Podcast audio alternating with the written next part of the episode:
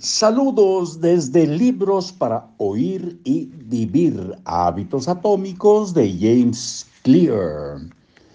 Estos dos reportes no me toman mucho tiempo, apenas unas cuantas horas cada año, pero son periodos cruciales de refinamiento.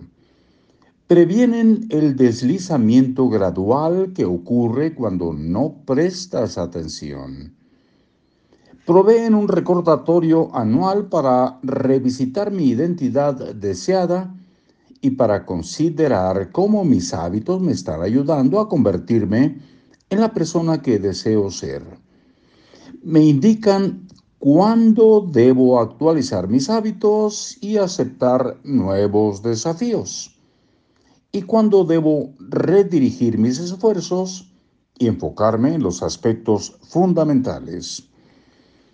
La reflexión también puede proporcionar un sentido de perspectiva. Los hábitos diarios son poderosos por la manera en que están compuestos, pero preocuparse demasiado por las elecciones que hacemos en el día a día es como mirarte en el espejo a una distancia de una pulgada. Podrás ver cada imperfección pero perderás de vista la imagen completa. Habrá demasiada retroalimentación y al contrario, si nunca revisas tus hábitos, es como si nunca te vieras al espejo.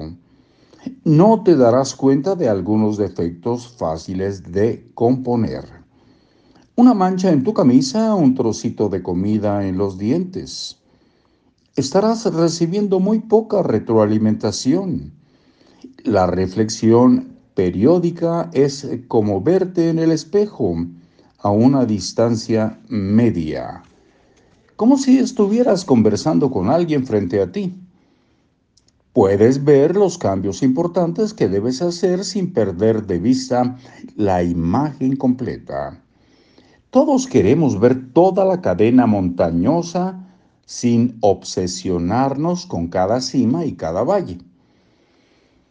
Finalmente, la reflexión y la revisión ofrecen un tiempo ideal para revisitar uno de los más importantes aspectos del cambio de conducta, la identidad.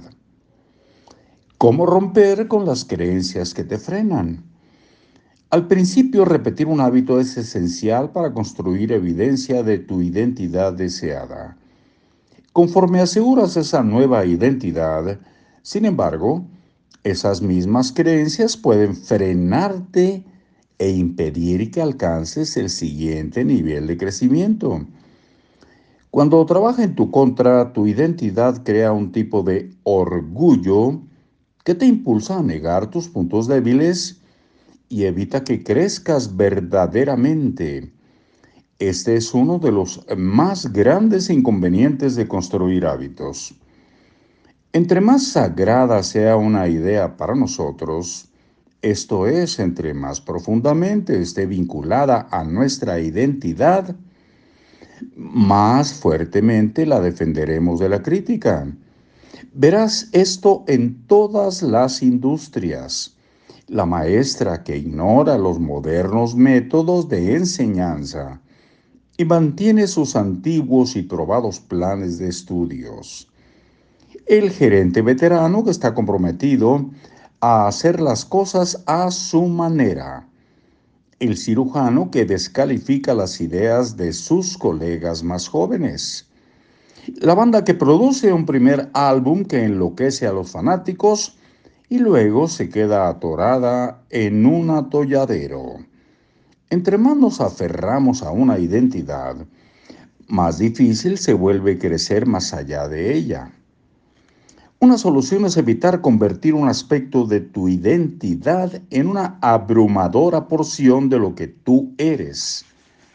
En palabras, en palabras del inversionista Paul Graham, mantén pequeña tu identidad.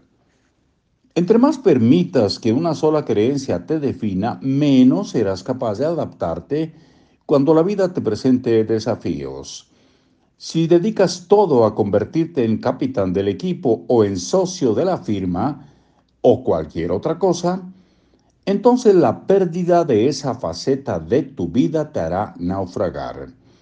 Si eres un vegano y luego desarrollas una condición de salud que te obliga a cambiar de dieta, tendrás una crisis de identidad en tus manos. Cuando te aferras demasiado a una identidad, te vuelves frágil. Si pierdes una cosa, te pierdes a ti mismo. Hasta luego.